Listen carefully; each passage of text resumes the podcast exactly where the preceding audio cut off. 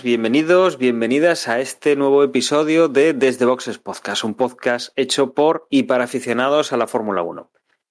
Reanudamos aquí esta segunda parte de la temporada, después de, se podría decir, vacaciones. Han sido tres semanas en las cuales la Fórmula 1 ha, ha parado.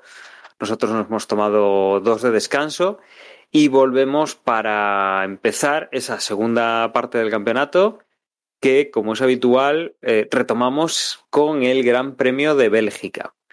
Estamos eh, a medio calendario europeo todavía, nos quedan varias carreras en, en el viejo continente y nos quedan otras carreras supuestamente por eh, tanto América como, como por Asia. Pero bueno, con eso vamos a tener ya también alguna, alguna noticia. Para comentar eh, alguna de las cosas que han salido estos días, que no han sido muchas, la verdad es que cuando hemos dicho que, que la Fórmula 1 se ha cogido vacaciones, yo creo que se ha cogido unas buenas vacaciones. Eh, para comentar eh, alguna cosilla y luego pues hablar del Gran Premio de Bélgica, tengo conmigo a Emanuel. Muy buenas, Emma. Hola Dani, hola a todos, ¿qué tal? Pues la Fórmula 1 se, ha tomado, se tomó unos, eso, lo que tú decías, tres semanas, pero vuelve con fuerza porque empezamos con un triplete este fin de semana con Bélgica, como tú decías, y, y no va a haber espacio para las típicas depresiones postvacacionales. ¿eh? Tres, tres carreras ahí en vena, tres fines de semana seguidos. Y, y además son tres fines de semana, bueno, Spa siempre es especial, ya de, por sí, es un circuito, yo creo que es de los más bonitos del, campeonato. Tenemos la, la, la novedad de, del Gran Premio de Países Bajos, ya me iba a salir lo de Holanda, que ahora dicen es Países Bajos, y tenemos también Italia, eh, que si no recuerdo mal es carrera, mm, carrera con clasificación al sprint. Sí, sí, nuevo formato ahí. Eh, pues, ¿qué tres, ¿qué tres fines de semana nos esperan? Veremos a ver cómo, cómo salen las cosas, porque además hemos dejado la temporada muy interesante y, y vamos a ver qué, qué nos deparan estas próximas semanas. También tenemos con nosotros a Juan. Muy buenas, Juan. Hola, pues sí, la verdad es que con mucha curiosidad de, de ver cómo, cómo de, lo acabáis de decir, o sea, quedaron las espadas en todo lo alto con ese sarpazo, ¿no? O sorpaso, no, no sé cómo se dice, de, de, los Mercedes por un lado y de Hamilton por el otro, y a ver cuál es la cómo contraataca ahora Red Bull. Está el, la pelota en su tejado. Emma, no sé si sigues manteniendo tu apuesta mmm, inicial de, de que lo, ya está hecho por parte de Red Bull. Si, no sé si tienes más dudas ahora. No, no, y, lo sigo manteniendo, y, lo sigo manteniendo. Recuerda que la apuesta, realmente la inicial de Emma era Madre del Amor Hermoso, otra temporada más que va a ganar Mercedes. y, y, venía sin ánimo, no tenía mucho ánimo. Eso me alegro la... de haber... Bueno, pero eso, eso, fue antes de empezar. Eso me alegro Ostras. de que no se cumpliera, vamos, no sabes lo contento todos. que estoy. Que Estamos encantadísimos todos, Emma.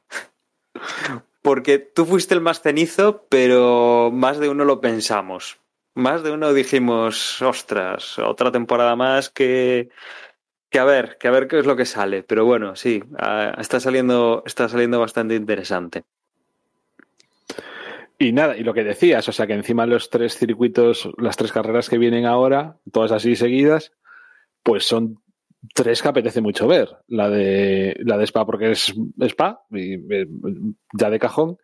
La siguiente por la novedad y la tercera, pues por porque es Monza, que también es ya simplemente, ya simplemente, o sea, so, solo por eso ya merece la pena, pero es que encima volvemos a tener el nuevo formato y a ver cómo, cómo sale en esta ocasión, porque recuerdo, ¿no? Que lo que decía Emma después de Silverstone, ha sido una carrera nada más, tampoco vayamos a sacar excesivas conclusiones de, de este formato, mm. vamos a esperar como mínimo a, a Italia. Y bueno, y antes de empezar realmente con el podcast, también mandarle un abrazo a, a José, que no está con nosotros en este episodio, pero por un, en este caso por muy buenos motivos. Y es que anda todavía el tío de vacaciones por ahí dándose un garbeo por España, así que nada, que lo disfrute y que, que luego se acaban las vacaciones y, y hay que volver a empezar de nuevo con la rutina. Sí, José, oye, que no te, que no te quedes sin carga en el coche. Bueno, y, a todo esto, Juan, eh, nos hemos acordado de José y porque a ti te toca de cerca el, temita, que a ti te gustaba lo de recibir un correo electrónico, queremos agradecer a nuestro amigo Toño, que hemos tenido incluso la oportunidad de poder verlo en sus vacaciones, que se ha pasado por aquí por Galicia, que nos ha mandado un correo con, unas fotos que, que, nos había prometido. Eh, que son a pie de pista. Es una pista que no se corre en Fórmula 1, es en Motorland, en, en Aragón. Y que, que, bueno, él pues es amante de las bicicletas, sobre todo de las bicicletas clásicas, y en, bueno, pues en algún evento pues los han dejado entrar al circuito con, con las bicicletas. Y relacionado con la Fórmula 1 sí que nos los ha mandado porque se ven bastante bastante bien esto de que la televisión pues mm, te dice no, no, el circuito tiene desnivel, pero no se aprecia de la misma manera que, por ejemplo, en estas fotos que nos ha mandado a pie de pista con, con las bicicletas y que, que, desde luego dan otra forma de, ver el circuito. Quizá el circuito de las Américas sí que ahí sí que se ve claro el tema del, del desnivel porque es brutal, pero bueno, aquí la verdad es que con, con las fotos de Toño, eh, después cuando veamos carreras de motos, por ejemplo en Motorland, que, es lo que sí que tenemos, o, que veamos otro circuito, sí que igual lo vamos a ver de otra manera al, al pensar en ese desnivel que no es tan liviano como, como nos puede parecer por las imágenes. Desde aquí. Incluso en este mismo, de, de, en, el, en, el, de este fin de semana, tenemos también una, una pendiente importante e incluso con una curva ciega. Yo creo que además, eh, yo creo que Jorge, en, en, su momento había. Jorge sí que había ido en su momento a, a Spa y yo creo que nos había mandado alguna foto desde abajo. Jorge de... apelando para los Apelando, sí.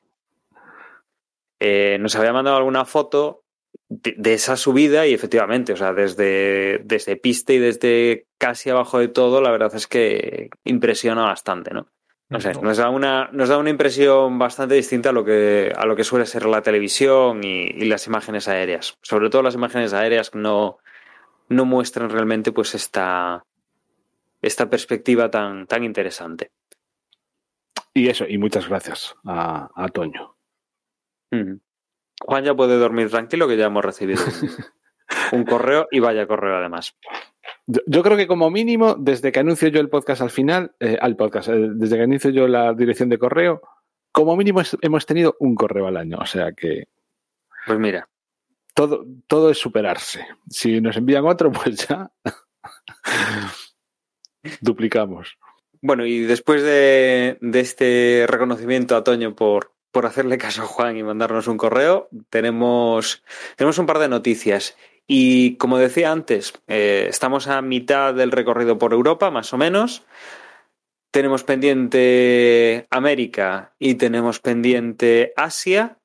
Y en Asia lo que ya se ha caído es un gran premio que en moto, en moto, bueno, en MotoGP y en las otras categorías ya se había cancelado y que en Fórmula 1 se mantenía, pero eh, durante estas eh, últimas semanas hemos tenido la confirmación oficialmente ya de que el Gran Premio de Japón no se va a celebrar este año tampoco en, la Fórmula 1, en, allí pues en, en el país del, del sol naciente, ¿no? Eh, hubo bastante polémica con el tema de las Olimpiadas. Mm, desde luego hubo protestas en el país, hubo, hubo mucha, mucha, mucha controversia y mucho, mucha reticencia por parte de la población japonesa a recibir esas Olimpiadas. Y si no recuerdo mal, Emma, las motos ya las habían cancelado directamente antes de, de empezar. Eh, ya fue de lo primero y nos quedaba esto de la Fórmula 1 por decidir. Sí, así fue. MotoGP ya cancelaron semanas antes eh, los grandes premios de, de, Japón. Incluso recientemente cancelaron eh, el de Malasia. si no voy mal, porque bueno, Malasia, dependiendo de cómo fue, bueno, lo menciono porque podría ser uno de los futuribles en Fórmula 1 si se cae uno de estos, ¿no? Aunque no tiene pinta porque en su momento eligieron quedarse en MotoGP y prescindir de Fórmula 1, pero pete tú a saber, ¿no? Si cae uno de estos, igual metería un Malasia, ¿no? Pero bueno, pues una de, las cuestiones con esto de, la pandemia es que sí, hemos visto la vuelta de los campeonatos, sobre todo en territorio europeo y a mayores de eso en, Emiratos. Esos son los escenarios donde se ha visto tanto MotoGP y Fórmula 1. Y, la gran cuestión este año, que ya la pandemia está un poquito más, sabe más cosas y tal, era ver si, si los campeonatos iban a expandirse a América, Asia, Asia entendiendo por Asia, China, Japón, Australia, etcétera, etcétera. Y de momento se han caído todos, tanto en las dos ruedas como en las cuatro ruedas, se han ido cayendo todos poco a poco, ¿no?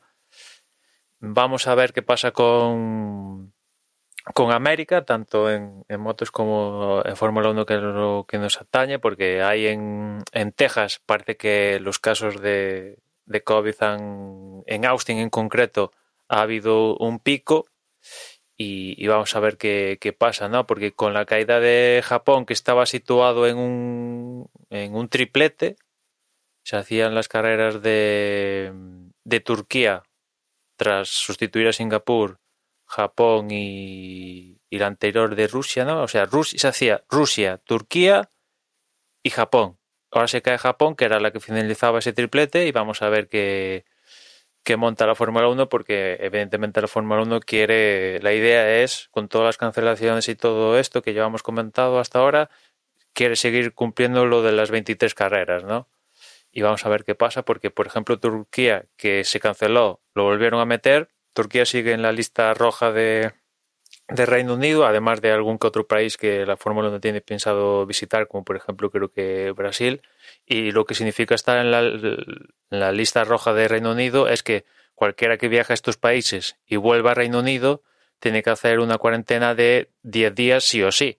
Y claro, eso a, básicamente casi todo el paddock de Fórmula 1, salvo Ferrari, Alfa Tauri y y Alfa Romeo, que medio se pueden escasquear porque no están en Reino Unido las bases, pues afectaría básicamente a, toda la, entre comillas, ciudad que es la Fórmula 1 y no, no, no les gusta la idea de tener a casi todo el personal 10 días en, en cuarentena. Y de hecho la Fórmula 1 está pensando en cómo ir a Turquía, pero de Turquía pasar a otro escenario del cual volver a Reino Unido y haciéndole un bypass al tema esto de los 10 días, ¿no? O sea, por ejemplo, es un caso hipotético, Turquía y de Turquía pasamos a mm, Grecia.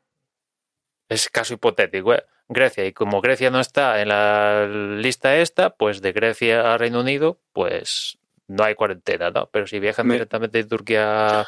Yo sí, me parece fantástico, Emma. Me parece fantástico. Eso lo podemos hacer tú y yo, que somos unos don nadie, y que entramos desde Grecia a Reino Unido y nos van a pedir pasaporte, el tema COVID y ya está. Ahora, yo creo que la Fórmula 1 igual no pasa desapercibida. No sé, mi sobrino lo, hizo, ¿eh? O sea, mi, sobrino tenía a su novia en. ¿Dónde estaba? En, Manchester, creo que era. Y, esto fue hace ya unas semanas tal. Entonces, en vez de salir desde España, salió desde Portugal, desde Oporto, con PCR desde allí. O sea, se hizo una PCR al llegar allí y no tuvo ningún problema. Simplemente eso, o sea, salió un día.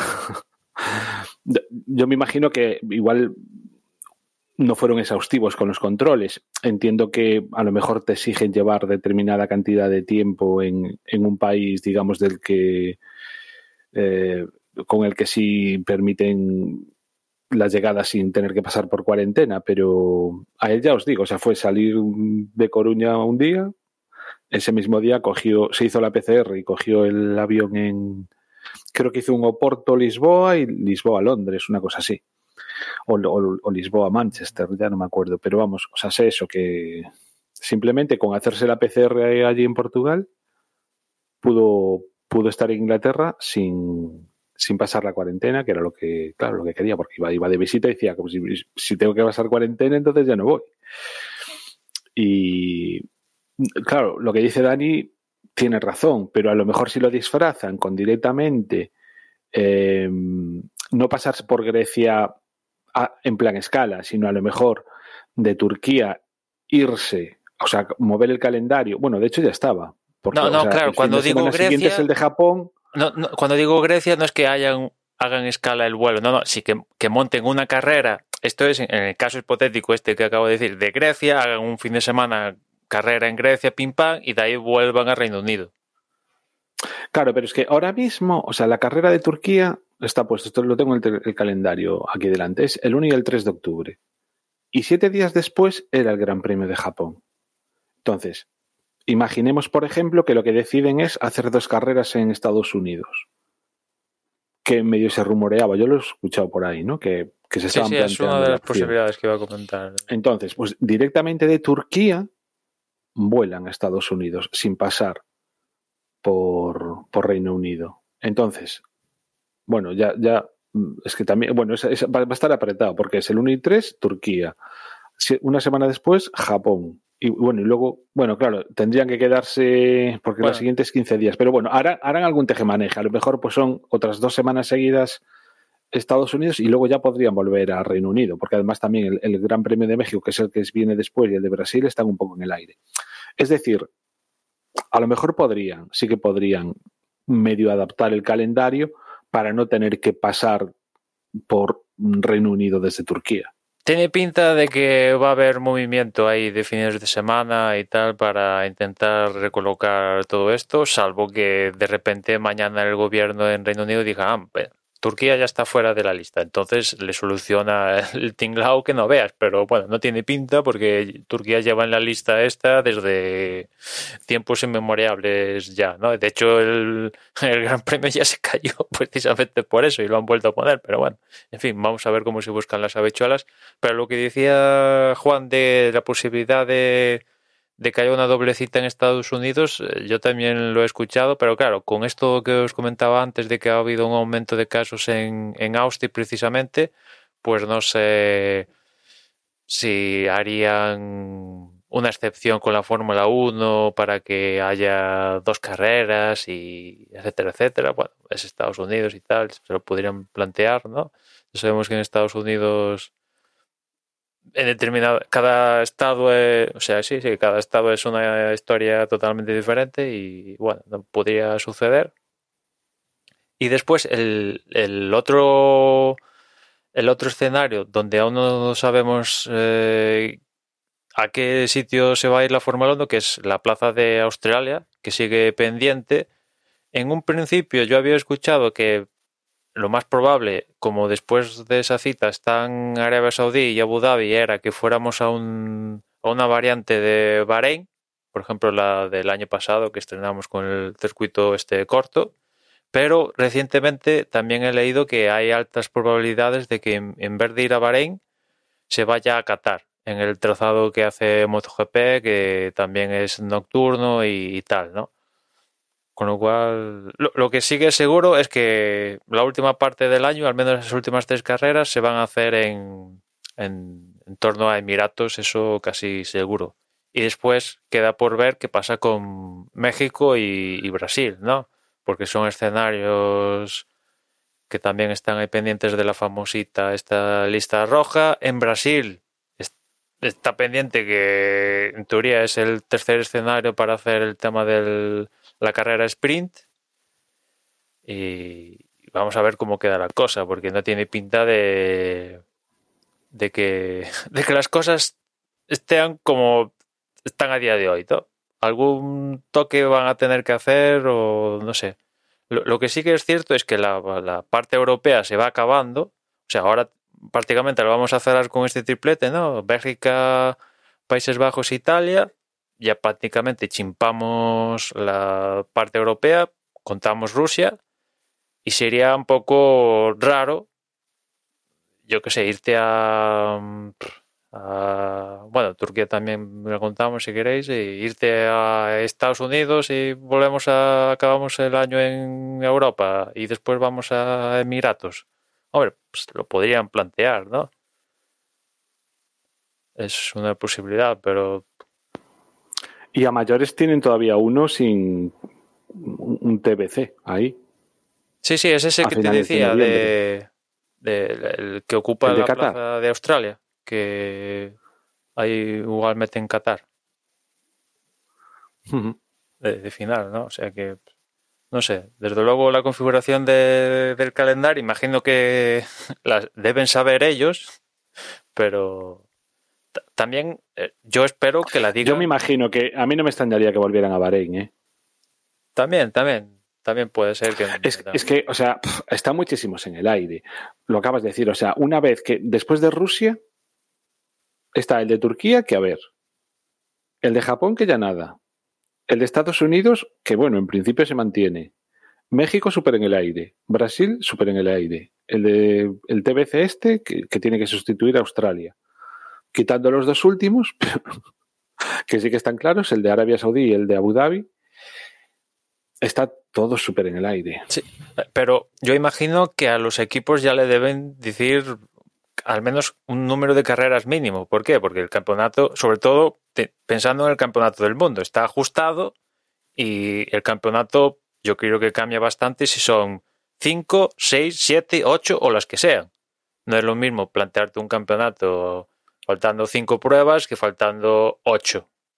A mí como espectador lo tengo comentado ya varias veces. No me importaría que hubiese menos carreras, pero realmente la progresión que llevan es que me extrañaría que, no removieran cielo y tierra para, para agotar las 23. Me parece muy complicado si se les caen todas de golpe. O sea, ahora mismo, o sea, como se caigan también México y Brasil.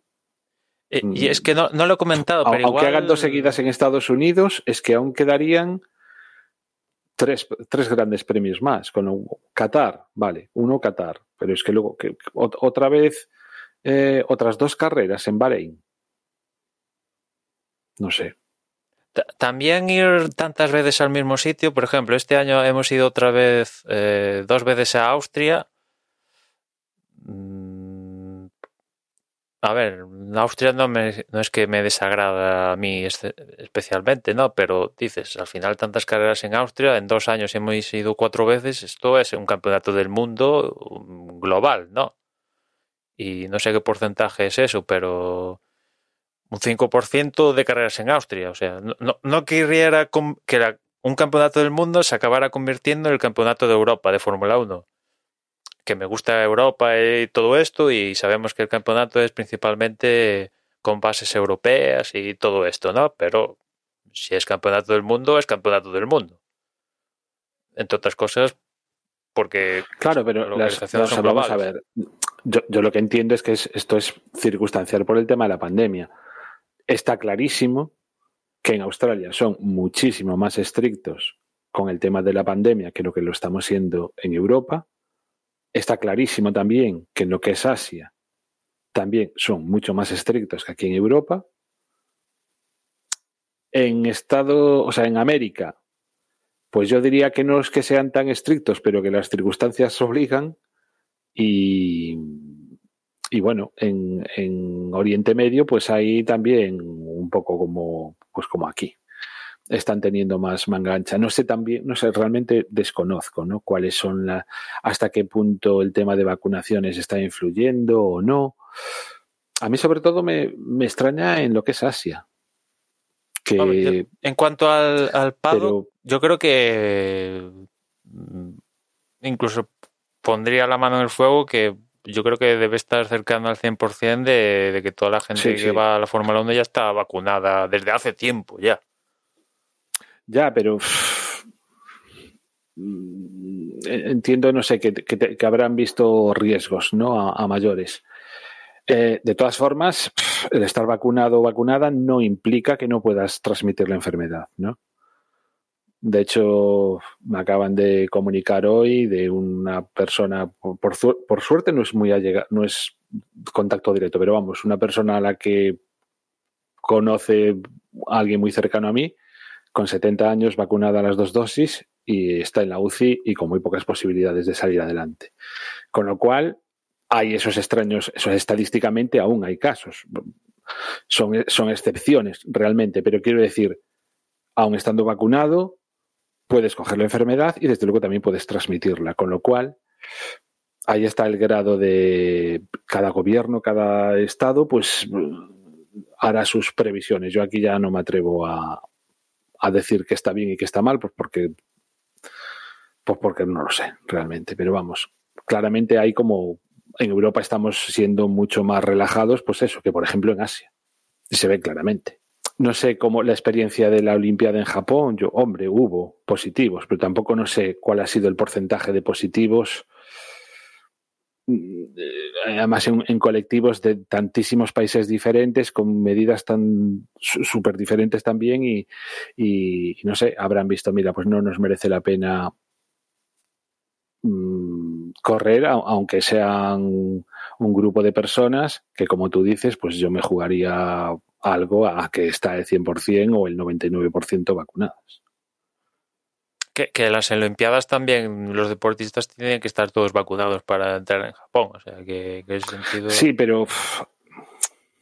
Era También las implicaciones. Es, un grupo muchísimo, muchísimo, muchísimo más heterogéneo. Sí, sí, no. Y, muchísimo más difícil de controlar, ¿no? Que lo que puede ser el, todo lo que se va moviendo de circuito en circuito con la Fórmula 1. Y en ese sentido, lo, lo que he leído que esto que decías tú precisamente de que en unas Olimpiadas que viene gente de todos los rincones del mundo y aparte en grandes cantidades, a pesar de que no ha habido público y tal, incluso local, eh, pese a todo el flujo de gente que ha ido a Japón y tal, pues no ha habido tanto, pues no ha habido una super, o sea, ha habido más casos en esto de, ¿cómo fue? Esto de Mallorca que en las, en las Olimpiadas, yo creo. ¿eh? Y, bueno, pues y aparte yo creo que las Olimpiadas fue un poco obligación, porque si les dieran a elegir sin tener ninguna repercusión económica ni de país y tal, mm, yo creo, creo que no las celebrarían. Que es un poco lo que pasa con MotoGP y tal. Pero, ¿Las puedes prescindir? Sí, pues vale, prescindimos de ellos. Ya volvemos. A pero es que son otro tipo de criterios. Se escuchaba.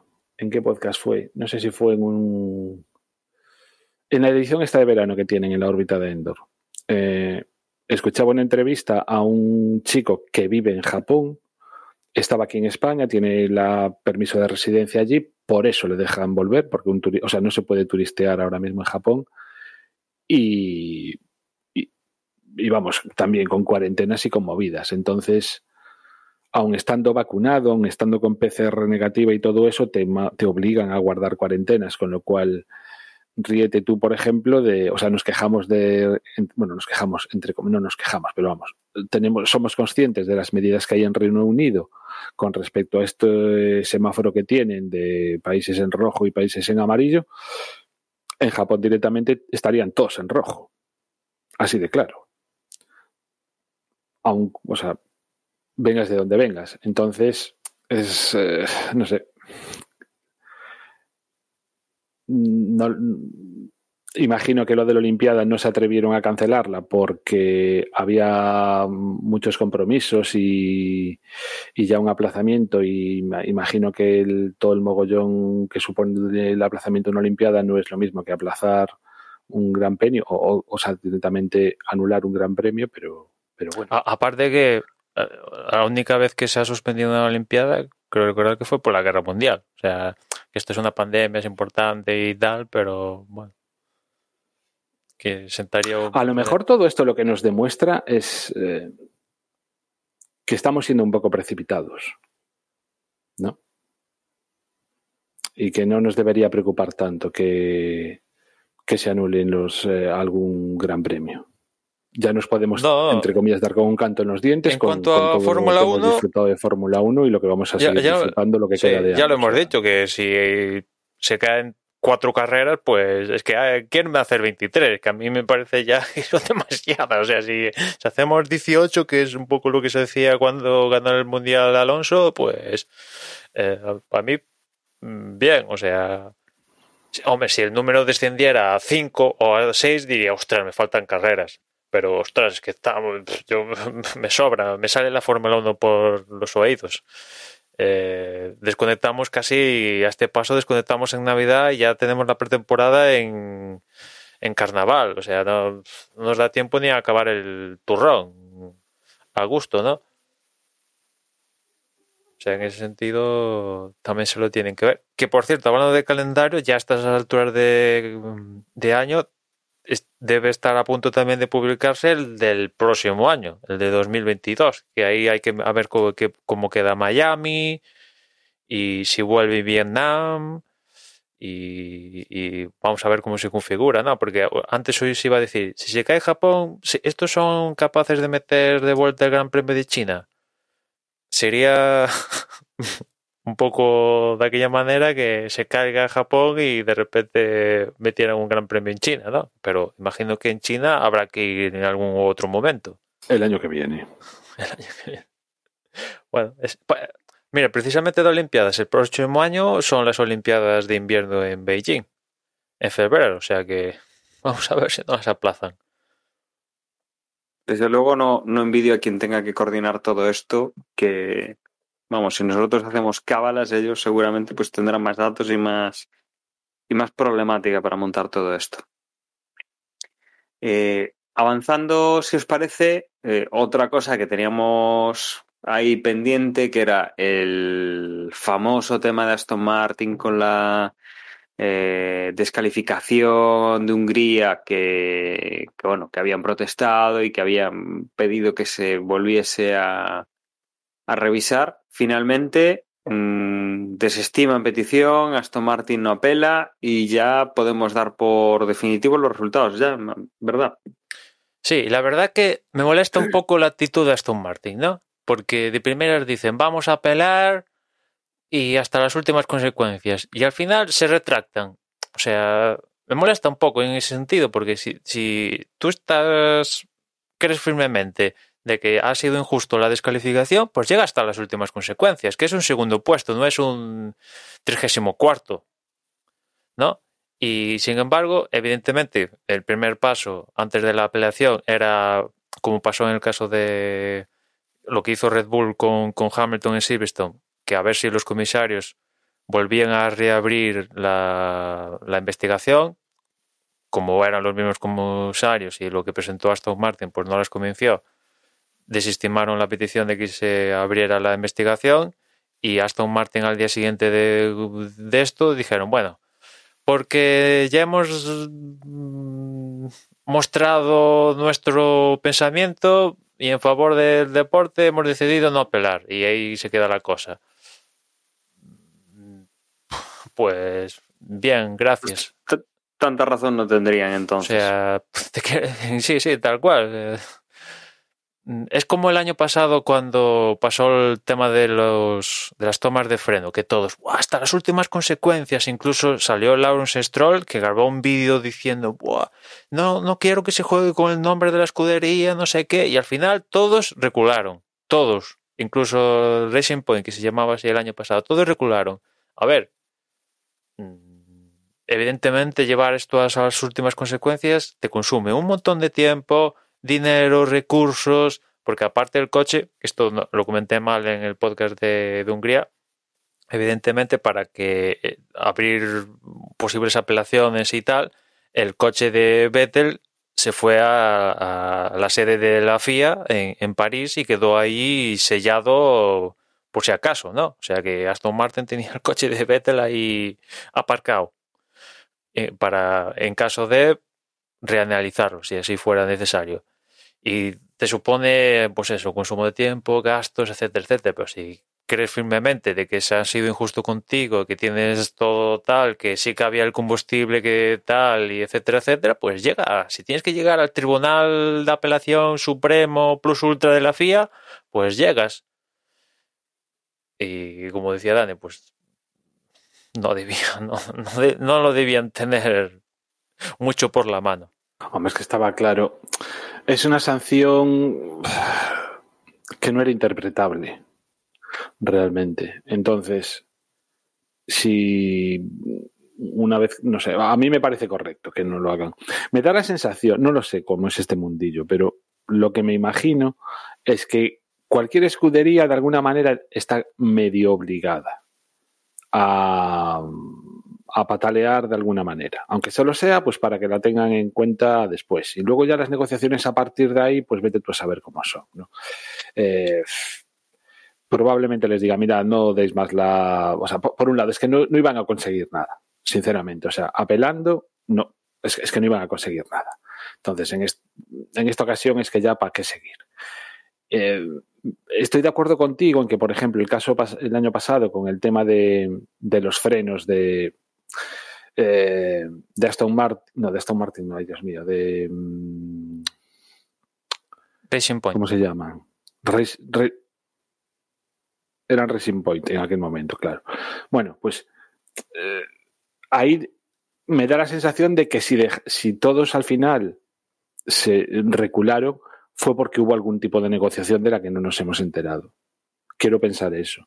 Pero en este caso, que claramente si te dicen que tiene que haber un litro de gasolina y al final de la carrera no tenías un litro de gasolina, pues mira, pues es que blanco y en botella leche. O sea, son de esas normas que no son interpretables. Entonces, pues protestar sí, pues porque ya digo, o sea, porque entiendo que siempre tienes que recurrir, aunque solo sea por si suena la flauta, por yo qué sé, por si hay algún defecto de forma, lo que sea, no sé. Oh, una, igual sí que hay alguna causa justificada para eso, vete tú a saber, nunca se sabes, pero... Claro, pero una vez que les han dicho que no hay, pues que no hay más tu tía, pues a, a, a qué apelar a una instancia superior, porque lo, ellos lo que habían pedido tampoco fue como apelar, fue como hacer una revisión. Claro, claro, este era el primer paso. Así. Pero si, claro, no, entonces, si aún. El, el, de primero dijeron que iban a apelar, pero el primer paso antes de apelar era a intentar a ver si los comisarios reabrían la investigación que dio lugar a la descalificación, que fue lo mismo que hizo intentó Red Bull con, con lo de Hamilton. Pero fallaron que no había. No daba lugar claro. a reabrir la Si investigación. no son capaces, y si no son capaces de aportar ninguna otra historia, pues, pues ya. O sea, no tenía ninguna oportunidad de, de, ganar, con lo cual. No, es mira. que en este, este, lo que tú decías, este tema de cuestiones técnicas de o es A o es B, no hay medias tintas ni interpretaciones ni nada, es que mm, está muy claro, está muy claro. Tiene que haber, no sé, una causa justificadísima que ahora mismo no se me viene a la cabeza para cambiar el, la, la decisión, pero en lo que es cuestiones técnicas y si te cachan, pues ya está, ¿no? Pues los han cachado, porque digo, no, no, sé si es que miran a todo a todos, ¿no? Seguramente lo han cogido a Vettel porque es uno de los del podium e igual tiene más control en la gente que pisa podium, ¿no? Tiene sentido, pero no sé si. Hombre, no son, no son tantos coches, ¿eh? Yo me imagino que, que, lo del litro se lo exigirán a todos. No sé, no sé. No sé si. Es algo sencillo. Sí, sí, en teoría sí, pero como los dos coches pueden llevar, o sea, deben en teoría llevar los mismos combustible, pues igual en vez de, imagínate que le toca a Vettel, le toca a Stroll. Y a Vettel pasa. No sé si funciona así, ¿eh? ya digo. Si se lo miran a todos, que perfectamente, como dices tú, Juan, es facilísimo. Oye, dame un litro. ¿No lo tienes? Ah, pues mira. ¿Lo tienes? Pues para acá. Es tan sencillo como eso, pero no sé si, si es todos o, o, toca por sorteo o es a los del podio le toca tal. Lo que sí que sé que este año han, han puesto un nuevo protocolo que al, al, al azar eh, la FIA tiene autoridad después de la carrera para revisar de pe a pa un coche. Y cuando digo revisar es que pueden obligar a los mecánicos a desmontar la, hasta el extremo el monoplaza con tal de, de, de verificarlo al límite, ¿no? Ya le ha tocado a Bottas y a otros y a otros pilotos a lo largo de, la temporada, ¿no? Eso sí que lo sé que lo han introducido este año para aumentar el control. Pero en fin, con esto de la descalificación de Vettel y confirmar los, los resultados, pues eh, tenemos la confirmación del segundo podium del año de Carlos Sainz, que al final no sé cuándo le darán la copa. Habrá un acto especial en Bélgica para entregarle la copa Por un lado, la copa que le toca a Hamilton y la copa que le toca a Sainz. O no pasará nada como si no ocurriera y ya, venga, toca a Bélgica. Eso es lo de menos, como si se los envían por por por Seur. Bueno, pues, pues nada, con, con este panorama, no sé si nos queda alguna cosa en el tintero, Emma.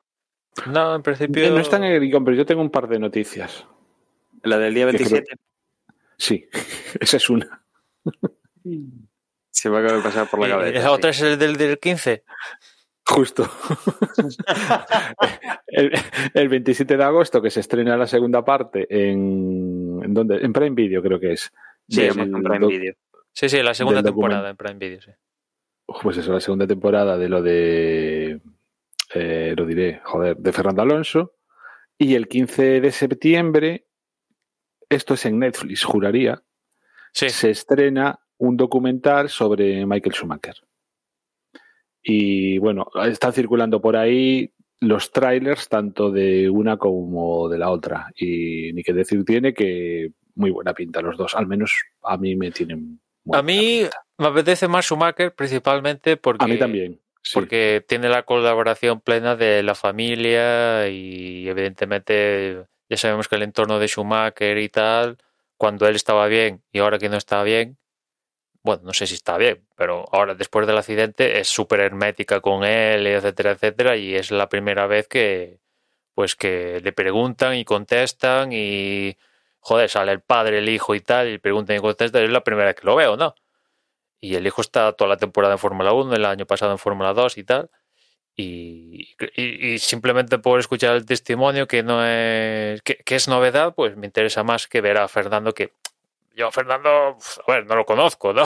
Pero digamos que entre comillas me puedo esperar lo que voy a ver en la segunda temporada. Sí, desde luego raro será que nos pongan imágenes del accidente de bicicleta, pero el resto más o menos lo más o menos lo conocemos, ¿no? Desde Fue de luego- esquí, ¿no? No fue un accidente de esquí. No, no, no, digo el de Fernando. O sea, que- Ah, digo que Fernando lo conocemos, sabemos la historia, lo tenemos ahí. eh, y Claro, en- claro, el en, este caso específico para mí, ¿no? O sea, yo me puedo imaginar también a Dani o tú, Juan, conocemos cosas de, de Fernando y lo- cuando yo al menos cuando lo vi en la primera temporada dije, pues a mí esto que cuentan de Fernando, pues novedad, novedad, pues lo veo, lo vi y tal, vale, perfecto. Las imágenes estas del Dakar muy espectaculares, era así lo que más me moló, pero el resto pues ya lo sabía, ¿no? Es que, es que el año pasado lo vendieron, o sea, vamos a, me- mintieron directamente en la publicidad, porque lo que nos prometieron es un eh, 24 horas, Sí, con Fernando, 365 días al año, con imágenes mm, como muy inéditas o muy de la intimidad y tal, y, y para nada. O sea, vale, sí, al- alguna cosilla vimos, pero es que incluso lo más, entre comillas, íntimo, que pudieron ser las escenas que rodaron en su, en su, vamos, en su casa con Sí, su novia y tal, hasta daba la sensación de que todo ello estaba Sí, sí. Hubo más hiper, intimidad con. Calleja, O sea, con Calleja que... justo, justo. Más- efectivamente, lo notabas más, más real, más es así, así son las cosas. En el reportaje que le hizo Calleja que en este de Netflix, entonces, de- digo, perdón, de Prime Video, con lo cual pff, el año pasado yo al menos fui engañado. Este año ya no voy engañado. Tampoco han hecho la publicidad vendiéndolo de esa manera este año. Entonces, pues. Pero estoy contigo, que a mí personalmente también me, o sea, me causa más curiosidad el de Michael Schumacher, sobre todo porque es que es, no sé, da la sensación de que mm, las expectativas eso son altas, ¿no? O sea, que va a ser un documental, oye, eh, por un lado ya que, que va siendo, o sea, ya es una figura como para hacerle este documental y todos los más que le vayan a hacer en el futuro, pero vamos, teniendo en cuenta eso, mm, que aún no tenemos clara. A lo mejor luego también nos llevamos una pequeña decepción, porque pasan de puntillas por todo lo que ha sido el accidente y su estado actual y. En fin. Bueno, el estado actual es, en realidad también nos han dicho que, que, que, bueno, que después del accidente, básicamente él se convirtió en una especie de bebé que tenía que aprender todo, ¿no? Entonces, bueno, pues obviamente con todo el hermetismo que ha tenido la familia hasta ahora, tampoco creo que vaya a haber unas revelaciones ahí, imágenes o cosas así. Para nada, eso no me lo espero. Pero sí como mínimo aclarar, entre comillas, un poco el misterio de cuál es el estado actual. Sí que me sentiré decepcionado si no llegamos, o sea, si no nos dicen cuál es el. No, pido ni que hablen, ni, ni, imágenes, ni nada, pero sí, sí enterarnos de cuál es el, el, el, estado actual y un poco también cuáles son las expectativas, si realmente ya. Bueno, no sé. al menos eso es lo que yo lo que yo le pido a este documental, aparte de toda la trayectoria y, por supuesto, gozar de todo, mm, pues eso, de toda su carrera, ¿no? Mm, pues yo te voy a decir, pues te vas a dar, te van a dar un chasco porque la verdad dudo que lleguen a ser explícitos con, bueno, pues igual, evidentemente dicen, pues el, el tantos de diciembre Michael sufrió un accidente, tal, pero no, no me los veo diciendo así pues, lo que tú, tú dices. No, por lo tal que vi, el tema de la trayectoria, con el testimonio del padre, eh, de los hijos queriendo ser como el padre y tal, pues evidentemente eso va a ser el documental, yo creo, ¿no? Y... Ya, pero Emma, vamos a ver, o sea, el enfoque puede, o sea, no es el enfoque de una persona que sea muerto, por ejemplo, como podría ser un, un, documental sobre Ayrton Senna. ¿Entiendes? Bueno, Ayrton Senna es un caso también muy especial, ¿no? Porque, porque precisamente se murió en una carrera, entonces, claro, sería imposible pasar de ella, pero quiero decir, tú, lo encaras, el, documental lo, encaras en cierto modo, y entonces, eh, ¿qué final le das? Acaba en la última carrera, o sea, cuando por fin se retira de la Fórmula 1 y ahí le, le, pegas el tajo. Cuando claramente. o sea, algo, tienen, o sea, no sé, yo, yo me imagino que algo tendrán que decirnos de cuál es el estado actual de la persona. no, pido imágenes, no pido declaraciones tal, no, un documental completo de Schumacher incluye también la última parte de su vida, que es a raíz del accidente es así. Claro, o sea, pues simplemente, pues ahora mismo su estado está, ah, después de este accidente, sigue recuperándose y su, su es lenta pero favorable. O sea, entendamos, por ejemplo, ahí. O, bueno, o, no, o, darnos a entender de, que, bueno, pues que después del accidente, que sigue vivo y, y, que su estado es este, punto. Y sin dar más esperanzas, entendámonos, ¿no? O sea, a mí me gustaría saber si podemos contar con llegar a ver alguna vez a, Michael Schumacher de nuevo en algún tipo de aparición pública. Entiendo que si volvemos a verlo será pues porque se ha recuperado en algún grado, ¿no? No obviamente no como para no como para desenvolverse como una persona que no haya sufrido ningún tipo eh, de secuelas. Obviamente secuelas habrá, pero yo pero hay muy, dentro de esas secuelas, pues eso, o sea, vamos a volver a tener alguna imagen pública. ¿Cuenta la familia con eso o, no? O, nos tenemos que ya hacer una idea de que Michael Schumacher, pues mm, nos tenemos que conformar con su con todo lo que nos ha dado, que ha sido muchísimo, pero eso, que hasta aquí. No sé, a mí hay que darle un desenlace, porque es que lo que no podemos es estar viviendo en la, con la interrogante puesta ahí hasta que se muere. Vamos, no sé, a mí no me parece lógico entiendo que un documental que, cuenta con el apoyo de la familia actual tiene que entrar en ese tema. Y si no entra en ese tema, para mí yo me sentiré defraudado. No porque se lo exija, sino simplemente pues porque son las expectativas que, me abre. Mm. Sí, lo que te decía, si lo quieren hacer ver, tienen que meter, porque aparte, un poco dices, ¿por qué ahora? ¿Por qué? O sea, ¿por qué Netflix? O sea, eh, desde luego lo están haciendo de tal manera que, la, que quieren que la gente lo vea, porque han elegido Netflix, que yo creo que todo el que lo quiera ver lo va a poder ver, no es como si lo metieran en, una, un canal alemán y ahí... No, no, todo es internacional, Netflix, eh, he visto tuitearlo a la cuenta oficial de la Fórmula 1, o sea, quieren que lo vean, ¿no? Con la primera vez que testimonios de la familia, cosa que pues, es una primicia y etcétera, etcétera. Y pues, es que si quieren hacer un sobre la figura de Schumacher, tienen, ya como decía antes, tienen que tratar esta última parte, de alguna manera. Ya después, como la traten, si te... Sobre todo eso, porque es que está auspiciado por la propia familia. Es, es distinto que si, a ver si me entiendes, tú y yo montamos una productora de audiovisual y decimos, vamos a hacer un documental sobre Michael Schumacher. Y entonces, pues lo hacemos. Obviamente, pues lo que no vamos a hacer es inventarnos cosas. Sí, Pero cuando sí, si tienes no- ese permiso, cuando sí tienes esas fuentes, no te pido que me hagas media hora sobre el tema, pero sí que me que ese interrogante que tenemos, bueno, pues que más o menos nos la aclare. Sí, porque si, si no cuenta nada del accidente, pues esto, así es en plan legado, trayectoria y tal, pues lo podrían haber hecho hace tres años. ¿Por qué eligen ahora, este momento? ¿Tiene alguna significación? ¿Es que de repente está mejor? ¿Coincide con la posibilidad de que le quiten el tema de los siete campeonatos del mundo? Yo qué sé. ¿Por qué ahora? Nos lo contarán en el documental. Le preguntan, oye, ¿por qué habéis elegido hablar ahora, en 2021? Porque del accidente ya han pasado, ¿cuántos? Diez años mínimo, ¿no? Una cosa así. No lo sé, la verdad. Diez me parecen muchos, Ah, mira, sí. el- Va a hacer ocho años en diciembre. que ya son bastantes. Claro, ocho años sin prácticamente saber nada. Claro, es que lo único que sabemos de Schumacher y entendiendo lo que sabemos, pues no habladuría, sino alguien con criterio y que sabemos que lo puede saber, pues es Jan Todt y tal, y ya está. Y tampoco es que Jan Todt dijera grandes cosas.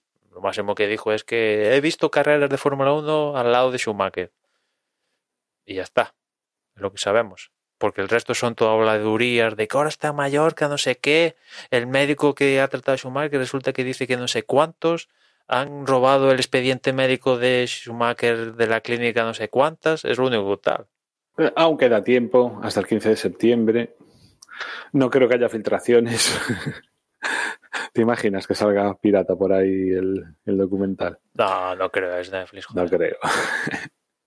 Mira, lo que sí que me y- extraña. Y, mientras tanto, pues eso, el de, el de Fernando Alonso, que habrá gente que probablemente vea antes el, el documental sobre Fernando Alonso que escuche este episodio. Quizás, no sé. Sí, posiblemente. Eh, grabando, grabando día 25, el 27 lo pondrán supongo que de madrugada. No, a las Nada, 12 de la noche. Del jueves al viernes a las 12 ya lo puedes ver.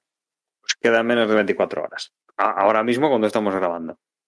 Así que, pues yo creo que el repaso de noticias ya está. Incluso las que no estaban en la lista, aunque rápidamente hemos encontrado las que le gustaban a Juan. Y si os parece, nos metemos en, el Gran Premio de Bélgica. Eh, los horarios, Emma, los estándar, digamos así, en Europa últimamente. Los primeros libres el viernes a las once y media, los segundos libres a las 3, ya el sábado los terceros libres a las 12, la clasificación a las 3 y la carrera el domingo a las 3. Después, en cuanto a los neumáticos que Pirelli ha elegido para Bélgica, son el C2, que será el blanco, el duro, el C3, que será el amaldillo, el, el blando, eh, no, el medio, perdón, y después el, el rojo, el, el C4 será el, el blando, ¿no?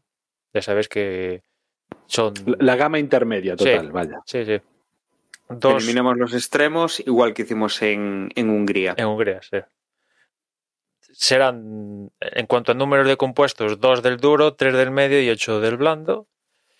Y después, en cuanto a las zonas de RS de Bélgica, pues las clásicas. La, la zona 1, pues será después de Orrus y, y toda esa recta que hay en, en Spa, la zona más rápida del circuito, acabando en la curva 5. Y después en la recta de meta, ¿no? Entre la 12 y, y la 1. La 19. Eso, la 19 y la 1. La otra zona, sí.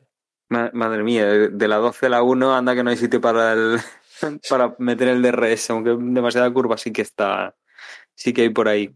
Además aquí destacar que la, la zona de la línea de meta entre la 19 y la 1 tiene la zona de detección justo antes, antes de esa chicane de la 18-19, pero la, la zona de detrás, eh, una vez ya subido Urrus, eh, la zona de detección está bastante antes, o sea, hay bastante espacio y es ante, o sea, en, es en plena recta. Con lo cual ahí sí que, bueno, sí que le da bastante emoción y, y habrá que ver cómo, cómo encaran esas curvas 2, 3 y 4 y esa subida los coches, pues para intentar llegar a esa zona de DRS, pues lo más, lo A más cerca fondo. posible. Sí, sí, sí, a, a fondo se a fondo. Eso, eso Bueno, se, supo- se- se debería asumir. Por cierto que eh, está un poco, no sé si lo habéis escuchado, que en el mundillo se está hablando de que si Rush, la salida del radillón y todo esto es segura, ¿no? Porque evidentemente este año ha habido, eh, ahora no me acuerdo qué prueba era una de resistencia, que ya Taiken eh, se pegó un piñaco y tuvo lesiones, bueno, a ver, no importantes, pero que tuvo alguna rotura de algo y tal no al nivel de Correa y la desgracia de Uber de hace años en F2, pero bueno, digamos que es una curva que como tengas un problema, te la comes y el destrozo es importante porque esa velocidad, ¿no? Y, y un poco a raíz de los últimos accidentes y tal es si, si bueno, hay que reformar esa curva o tal porque ya ha dejado de ser segura y los coches van tan rápido que si van bien y tal, perfecto, pero en el momento que hay alguna algún imprevisto, pues eh, hay un accidente grave, ¿no? Y eso, la verdad que es una de las partes de, icónicas de, Spa. Imagino que, que cualquier mm, retoque a una de las partes icónicas de cualquier circuito, pues da lugar a, debate. ¿Vosotros eh, modificaríais, por muy icónica que sea una curva y tal, en favor de, de la seguridad? ¿O, o veis los- como la seguridad que hay que en yo- este caso es lo suficiente como está hasta ahora? Yo lo que tengo entendido que es que esto también depende un poco de la, de la categoría, ¿eh? O sea, de hecho, bueno, no sé si lo conocéis, hay un hay un canal que se llama, espera, dejaos que os lo digo en YouTube. Racing Atmosphere se llama el, el canal. Aunque está en, el canal es en inglés, o sea, aunque el nombre está en inglés, es un canal en español. Y yo estoy suscrito porque una de las cosas que tienen es que ah, tienen un análisis de, de todos los circuitos, ¿no?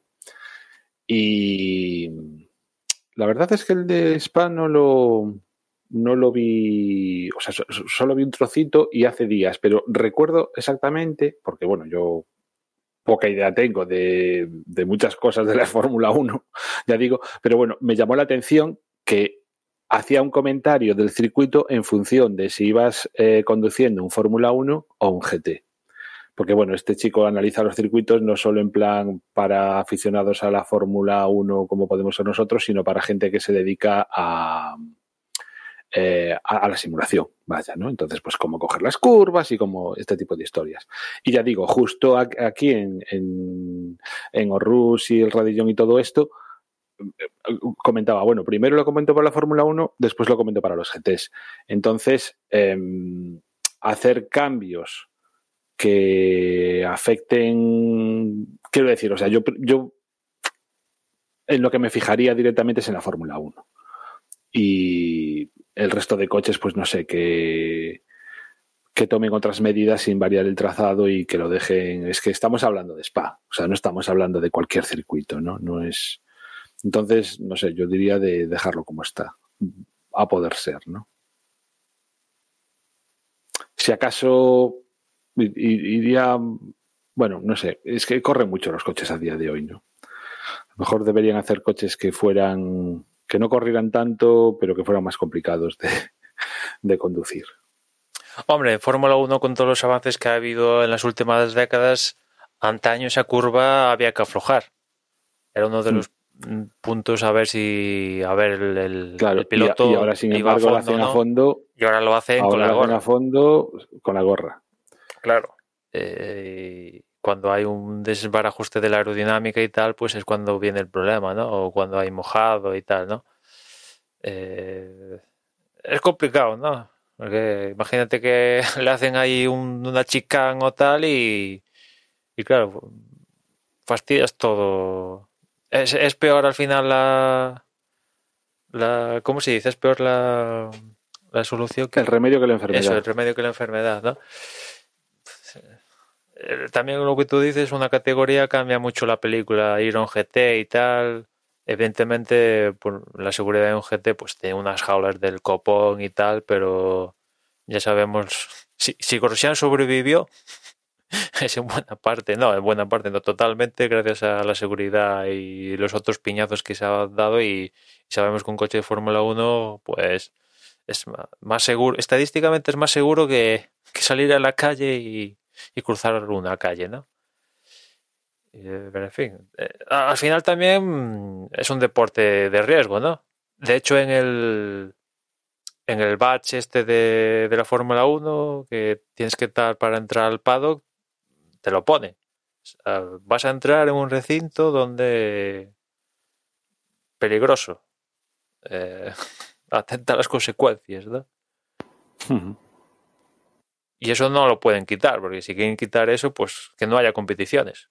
Y después, eh, hablando de, Spa, pues tenemos la incertidumbre de que, bueno, siempre puede llover y aparte de llover en diferentes partes del circuito gracias al, a, la, a la distancia de vuelta que hay en Spa, ¿no? 7 kilómetros, 4 metros, creo que es de cuerda que tiene el trazado, con lo cual puede estar lloviendo en, en una parte del circuito diferente a la otra y aparte como es tan largo, pues hay que... Si, si sucede eso, hay que tener claro qué neumáticos neumáticos poner, ¿no? Porque aquí si se diera la circunstancia que le pasó a Hamilton en Hungría, menuda debacle dos minutos de vuelta, más allá de dos minutos de vuelta, y si llega a pasar lo mismo, vamos.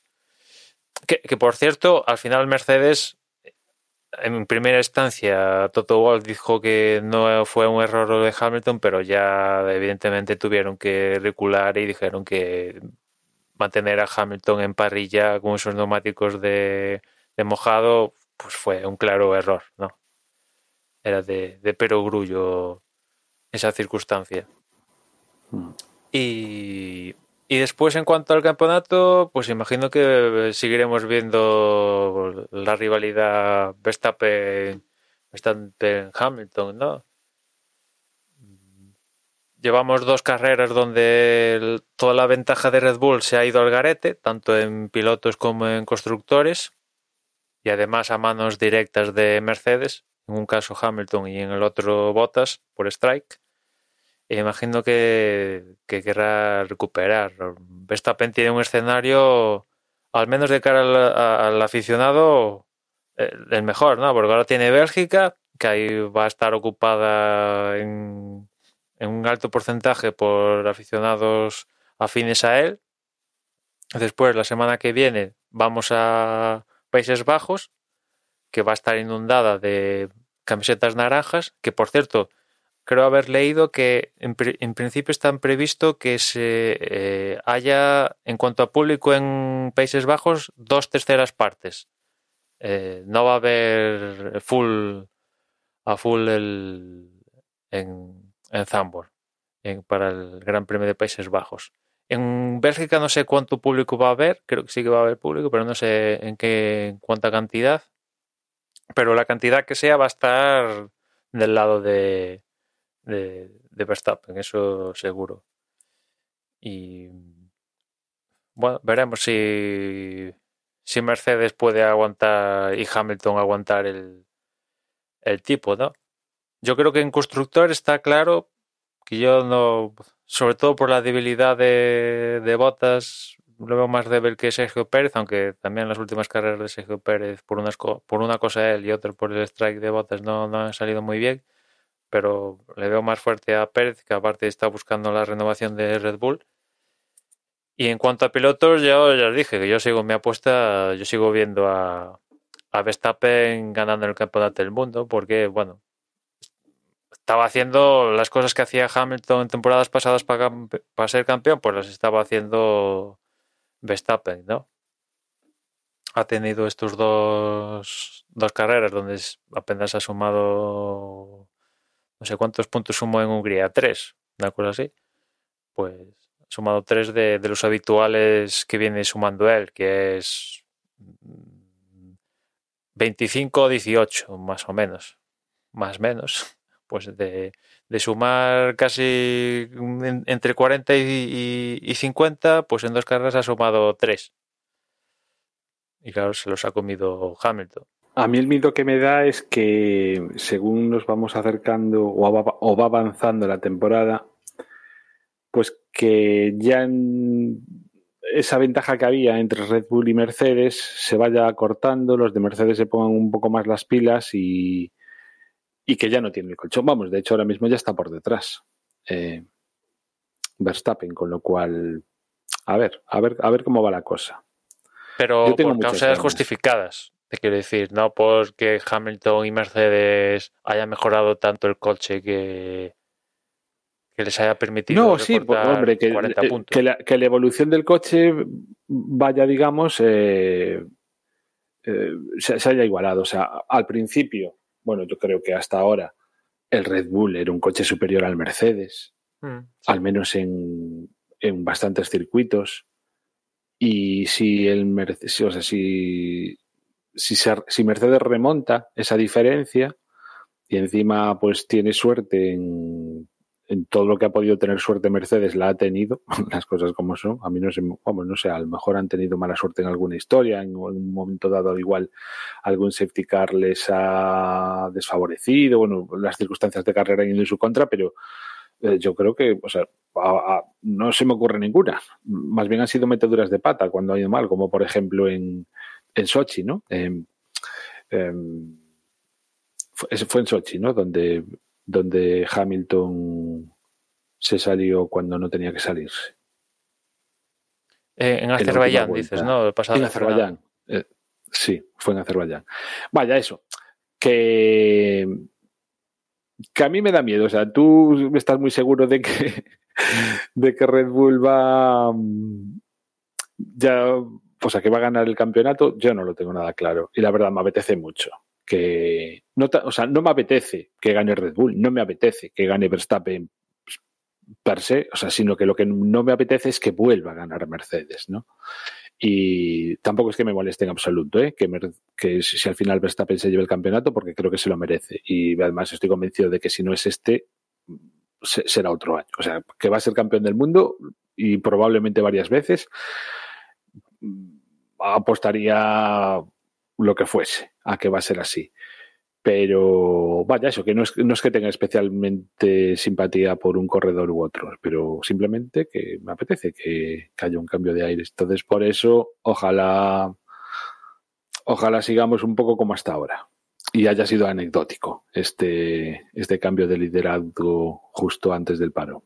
Veremos a ver, veremos a ver qué es lo que nos depara esta, esta carrera y bueno, a ver cómo vamos definiendo esta segunda parte de la temporada y el y el bueno, el cómo vamos a ir solucionando el campeonato de pilotos y de y de constructores. Desde luego está bastante interesante, como ya decíamos al principio, Emma apunta hacia Red Bull. La verdad es que disputado está y, y no podemos pedir menos. Mm, Yo, desde luego, estoy encantado pues con, con que este año tengamos un poco esta, esta lucha que hacía tiempo que no teníamos tan, tan encarnizada entre pilotos de distintos equipos. Hemos tenido alguna entre pilotos del mismo, pero, pero entre, entre pilotos eh, rivales realmente, pues no, no lo hemos visto de la misma manera. Y yo no sé si queréis añadir alguna cosa más, porque si no podemos, podemos ir cerrando este, este previo después de, de ese parón de la Fórmula 1.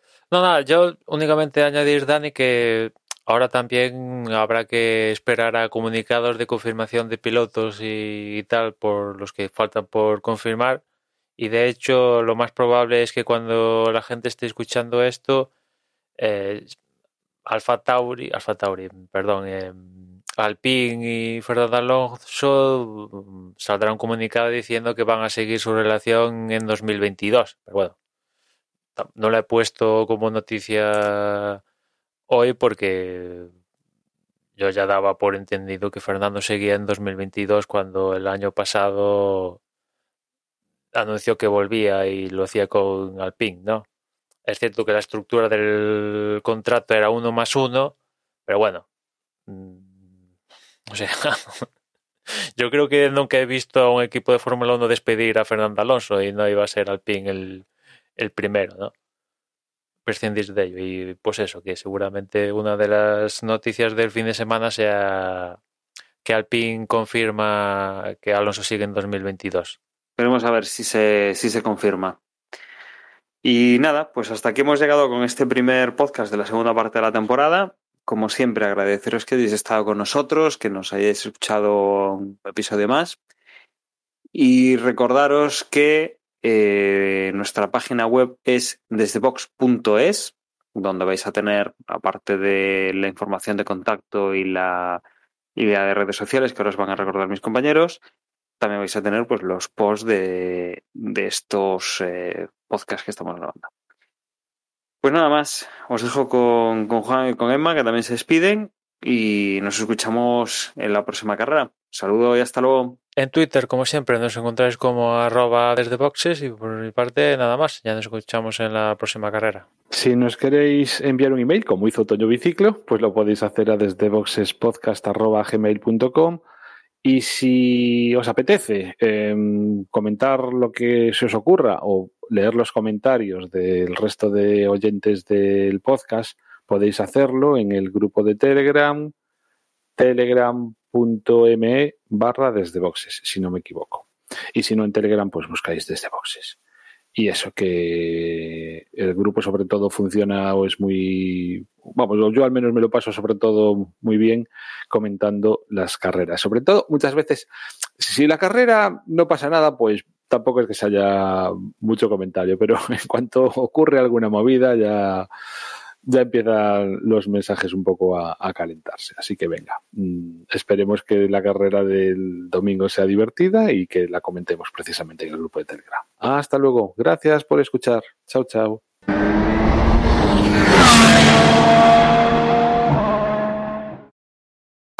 Y hasta aquí.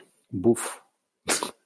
Aún tengo sin borrar todas las grabaciones de desde el 29 de julio.